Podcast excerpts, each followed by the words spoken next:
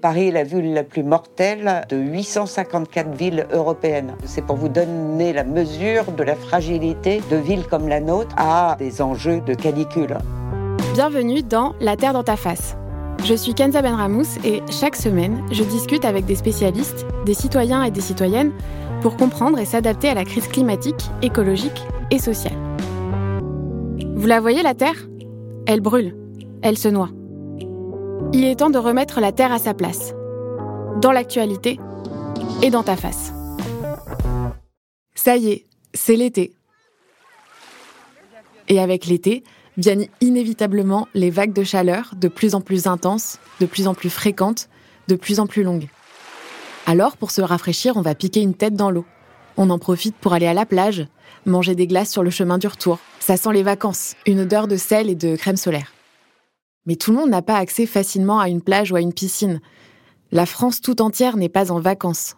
Certains vont passer l'été dans des appartements mal isolés, sans verdure à proximité, et souffrir d'autant plus de la chaleur. C'est le cas notamment en ville avec le phénomène d'îlot de chaleur urbain.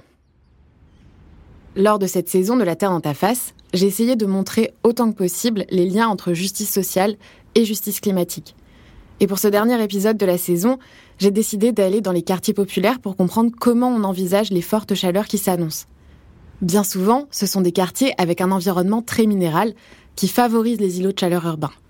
Un sujet qui, à mon sens, illustre bien les liens entre justice sociale et climatique.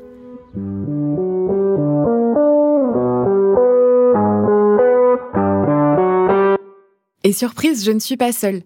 Cet épisode, on l'a pensé avec Marine Munier et Delphine Taillac qui font du journalisme de solution, notamment à travers leur newsletter Bien Urbain.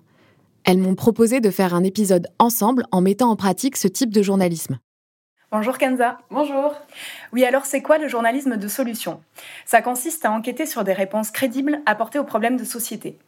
C'est un outil très intéressant pour parler des enjeux climatiques parce qu'on peut vite déprimer à ce sujet et qu'on a toutes et tous besoin d'être éclairés sur ce qu'il est possible de faire pour s'adapter. Et quoi de mieux pour finir cette saison de la Terre dans ta face que de chercher des solutions pour adapter nos villes au changement climatique? Et si on prend le problème qui nous intéresse aujourd'hui, les îlots de chaleur urbains, les ICU pour les intimes, ce phénomène est désormais documenté par de nombreuses études scientifiques. C'est la différence de température observée entre les milieux urbains et les zones rurales environnantes. Quand on habite en ville, on s'en aperçoit facilement, il fait souvent plus chaud. Les températures des centres urbains sont en moyenne supérieures de 4 degrés aux régions limitrophes. Et à Paris, par exemple, cette différence dépasse parfois les 10 degrés. Ça s'explique entre autres par la concentration des bâtiments, le manque de végétalisation, les matériaux utilisés pour construire les villes. Et les études dont parle Marine montrent que nous ne sommes pas tous égaux face aux canicules. Les personnes âgées sont plus à risque, tout comme les habitants des quartiers plus précaires. Et on ne parle pas juste de petits coups de chaud, mais aussi de surmortalité. On a donc des informations sur le problème, mais on en a beaucoup moins sur ce qui fonctionne pour lutter contre ce phénomène. C'est pourquoi nous avons eu envie d'aller sur le terrain à la rencontre d'acteurs de la ville qui expérimentent des solutions. Que mettent-ils en place? Avec quels résultats? Et pourrait-on généraliser leurs idées? Oui, on meurt plus de la chaleur dans les quartiers où vivent les familles les plus précaires. C'est ce que montre une étude de l'INSERM, l'Institut national de la santé et de la recherche médicale. Elle montre que la surmortalité lors de la canicule de 2003 était estimée à plus 160% en Seine-Saint-Denis. Pour connaître les conséquences des îlots de chaleur urbains sur les quartiers populaires, pour savoir s'ils sont plus impactés et pourquoi, on est allé voir Nathalie Blanc dans son bureau de l'Université de Paris-Cité. Il faisait chaud ce jour-là, les fenêtres étaient ouvertes pour faire un petit courant d'air, comme un avant-goût de l'été à venir. Donc, euh, je suis Nathalie Blanche, je suis directrice de recherche au CNRS, euh, au sein d'un laboratoire qui s'appelle le LADIS, qui travaille sur la dynamique des espaces, euh, la dynamique sociale et la recomposition des espaces. Et je suis aussi directrice du Centre des politiques de la Terre. Une étude de l'Institut Harris de 2022 montre que 70% des habitants des quartiers prioritaires de la politique de la ville indiquent avoir été confrontés à des températures trop élevées pendant l'été, contre 56% au niveau national. On a donc demandé à Nathalie Blanc comment elle pouvait expliquer ce décalage. Je peux l'expliquer de plusieurs façons. La première, c'est la qualité de l'habitat, ça c'est une évidence.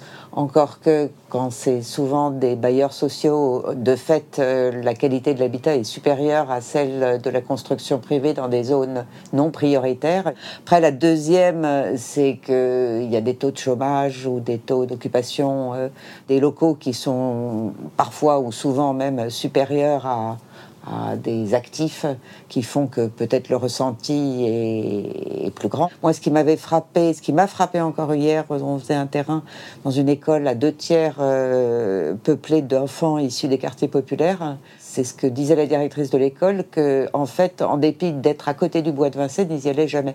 Donc c'est pas une question simplement de proximité des espaces verts, c'est une question culture de la fréquentation des espaces extérieurs qui joue bien évidemment et qui peut expliquer une surfréquentation de l'espace intérieur, y compris dans des moments où ça serait euh, plus pertinent d'aller chercher refuge dans des espaces verts. Le problème, c'est donc pas seulement une question d'accès aux espaces verts, mais c'est aussi une question d'usage et de fréquentation des espaces. Alors pourquoi les quartiers populaires sont particulièrement concernés par le phénomène des îlots de chaleur urbains? Encore une fois, euh, quand on parle de quartiers populaires, ça dépend de quoi on parle. Si on parle des quartiers des classes populaires, on a de l'habitat de moindre qualité. Quand j'ai commencé à travailler sur ces questions de justice climatique, je dirais euh, il y a une dizaine d'années, tu parlais de ça, tu travaillais sur un sujet extrêmement annexe. Euh, je pense que depuis 2-3 ans, c'est plus le cas. De là à dire que les pouvoirs publics le prennent sérieusement en cause, ça me paraît plus difficile à affirmer. On a donc cherché des solutions, ce qui n'a pas été simple. Et c'est à Aubervilliers qu'on a trouvé deux projets de végétalisation au cœur de deux quartiers populaires. Aubervilliers, dans le 93, c'est une des villes les plus pauvres de France selon l'Observatoire des inégalités. On est d'abord allé à la Tierce Forêt, une forêt urbaine qui mène de la rue au foyer des jeunes travailleurs, et on y a rencontré André Bernick, l'architecte et cofondateur de l'agence Fieldwork Architecture, qui a travaillé sur ce projet. Nous avons conçu cet espace qui est aujourd'hui euh, un espace piéton euh, dédié aux habitants du foyer des jeunes travailleurs qui est juste à côté, qu'on a appelé Tierce Forêt. Et ça remplace euh, un parking euh, qui était dédié aux voitures, où il y avait 50 places de voitures et aucune place pour des personnes. C'était euh, d'abord une réponse à une demande hein, de l'association Alteralia qui, qui gère les lieux et qui gère le foyer des jeunes travailleurs. Et eux s'intéressaient d'abord à créer un lieu pour les habitants du foyer. qu'ils aient une extension de leur logement, parce que ce sont des logements pas très grands et il n'y avait aucun espace extérieur agréable. Alteralia, c'est l'association qui gère le foyer des jeunes travailleurs d'Aubervilliers, où se trouve la Tierce Forêt. Euh, nous, on a commencé en 2016, donc c'est il y a très longtemps. À l'époque, on ne parlait pas tant de l'îlot de chaleur urbain, de la chaleur en ville, même si la science et, des questions... Euh, euh, on était bien traité dans le monde académique, mais ça n'est pas vraiment rentré encore dans le débat public, si on veut. Donc c'est nous qui avons amené la question de l'environnement à travers la question de lutte contre les de chaleur. Pour nous, l'objectif, c'était euh, de dire est-ce qu'un aménagement urbain aujourd'hui hmm, pourrait être fait quelque part pour améliorer le climat de la ville? C'est la question de l'ombrage, c'est la question de comment on peut baisser la température euh, de façon euh, naturel, si on veut, ou sans, sans amener une énergie euh, qui va être consommée pour, pour, baisser la température, comme ce serait le cas de la climatisation, qui en même temps produit plus de chaleur que, que le froid. Hein. On a vu en fait que quelque part, les arbres font ça très bien. Les arbres à la fois apportent de l'ombre et en même temps, euh, il y a ce phénomène d'évapotranspiration qui permet en fait de faire baisser la température euh, par un mécanisme qui est le changement de phase de l'eau qui passe d'un état liquide dans les feuilles ou dans, dans la plante à l'état gazeux et ça, ça consomme une énergie qui fait baisser réellement la température de l'air. Baisser la température de l'air, c'est un enjeu majeur auquel il faut penser lors de l'aménagement urbain car c'est un enjeu de santé publique. Je ne sais pas si vous avez regardé l'étude du Lancet qui est parue il y a quelques semaines. Paris est la ville la plus mortelle euh, de 854 villes européennes. Donc euh, c'est pour vous donner la mesure de la fragilité euh, de villes comme la nôtre, comme la mienne, si vous n'habitez pas Paris, à des enjeux de, de canicule. Donc euh, des questions de santé publique, c'est clair. Hein. Des questions euh, ben, notamment qui vont concerner les personnes les plus fragiles, hein, euh, asthmatiques, enfants, personnes âgées, personnes mal logées. Sur le projet de la tierce forêt, la végétalisation est envisagée comme une solution pour atténuer cet effet d'îlot de chaleur urbain. Alors est-ce que ça fonctionne vraiment? Très tôt, on a établi un partenariat avec Météo France à travers l'agence parisienne du climat et euh, aussi l'université de Paris d'Hydro à l'époque, qui est maintenant Paris Cité, avec donc des chercheurs du laboratoire LEED. Euh, et euh, Météo France et donc le laboratoire LEED, ils ont posé une station météo avant projet, quand c'était encore le, parking. et cette station, elle est restée pendant un an euh, avant le, réaménagement. Donc comme ça, ils, ont pu mesurer en fait quel était l'état avant pour pouvoir ensuite faire la comparaison avec ce qu'il y avait après. Donc une fois que tout a été terminé, euh, la station été repositionnée exactement au même endroit où elle était. Et ensuite, donc, euh, il y avait une campagne de mesure qui durait encore trois ans après. En travaillant sur cet épisode, j'ai réalisé à quel point ces études étaient précieuses et rares. Quand on cherche à connaître des températures lors de canicules pour faire des comparaisons, on fait face à plusieurs problèmes. Premièrement, les données de base de température pour des canicules remontent bien souvent à la canicule de 2003. Ça fait donc 20 ans. Deuxièmement, peu de comparaisons ont été réalisées après des travaux d'aménagement urbain. Et troisièmement, il est difficile d'avoir des données précises concernant un espace en particulier et non une ville ou une région. Les derniers euh, résultats qui ont été publiés euh, démontre en fait une baisse de température en moyenne euh, de 3 degrés euh, mesurée en température ressentie. Là, nous, on peut avoir l'expérience maintenant parce que nous, on est sous les arbres ici. Et si on se met là, on cherche un endroit où c'est complètement ensoleillé, on aura l'impression qu'il fait plus chaud. Mais si on prend un thermomètre, le thermomètre ne montrera pas une, une température différente. Végétaliser est donc une solution possible pour faire baisser la température en ville mais il reste des freins. Après le frein, c'est plus général en fait, c'est un peu la, question d'investissement dans, dans, les espaces extérieurs parce que c'est des questions de modèle économique. Nous, on, travaille beaucoup avec le public en fait, parce que c'est le public qui investit dans, dans les espaces extérieurs, euh, donc l'espace public, mais après, il y a quand même beaucoup d'espaces extérieurs privés euh, où on, on, a beaucoup discuté avec différents acteurs euh, dans la promotion ou autre. Euh, mais ça a l'air plus compliqué de leur côté parce que quand on réaménage un bâtiment ou on fait la rénovation d'un bâtiment, on peut rapporter l'investissement dans, dans la rénovation d'un immeuble au coût du mètre carré, la, la valeur du mètre carré de ce, de ce bâtiment-là. Donc si on investit, on rénove, on avait le mètre carré valait peut-être une somme, et après la rénovation, bah, le mètre carré, on pourrait potentiellement, ou on pourrait le vendre plus cher. Donc quelque part, l'investissement, il, est récupéré par, par, l'augmentation de, la valeur du bien. Contrairement à l'investissement dans la rénovation du bâti, où on va pouvoir vendre plus cher le logement refait, investir dans l'aménagement extérieur n'est pas rentable. Le projet, celui-là, il a coûté 250 euh, euros du mètre carré. Comme bien souvent, tout est une question d'argent. Ces projets ont des coûts parfois élevés, mais il existe des moyens de faire entrer la végétation dans les quartiers à moindre coût. C'est le cas du Jardin Joyeux, toujours à Aubervilliers. Allô, monsieur Gontier? Oui, euh, nous sommes devant, euh, devant l'entrée, devant le 19. On est allé voir Mathieu Gontier, paysagiste et cofondateur de Wagon Landscaping dans les locaux de l'agence. Pas très loin, apparemment. Ah bah oui, c'est là. Bonjour. Après un café, il nous parle de ce projet au cœur de la cité de la Maladrerie à Aubervilliers. On nous a commandé ce projet euh, ben, pour euh, modifier en fait euh, un ancien parking qui était au cœur de, cette cité de la Maladrerie et on nous a demandé en fait de transformer un parking qui était un, lieu de non-droit de mes usages en jardin. Ça s'est fait un petit peu en deux temps en fait. Il y a eu un premier temps où on avait prévu un jardin beaucoup plus structuré, dessiné qui aurait dû euh, aussi permettre en fait aux, habitants euh, dans des espaces réservés en enrobé de, circuler, etc. Après plusieurs mois sans nouvelles, Mathieu Gontier et son équipe reçoivent un appel de l'OPH d'Aubervilliers, l'Office public de l'habitat. Les mésusages qui étaient pour majoritairement des rodéos nocturnes étaient devenus trop oppressants. L'OPH avait donc décidé de casser tout l'enrobé, laissant des plaques de bitume et un paysage chaotique.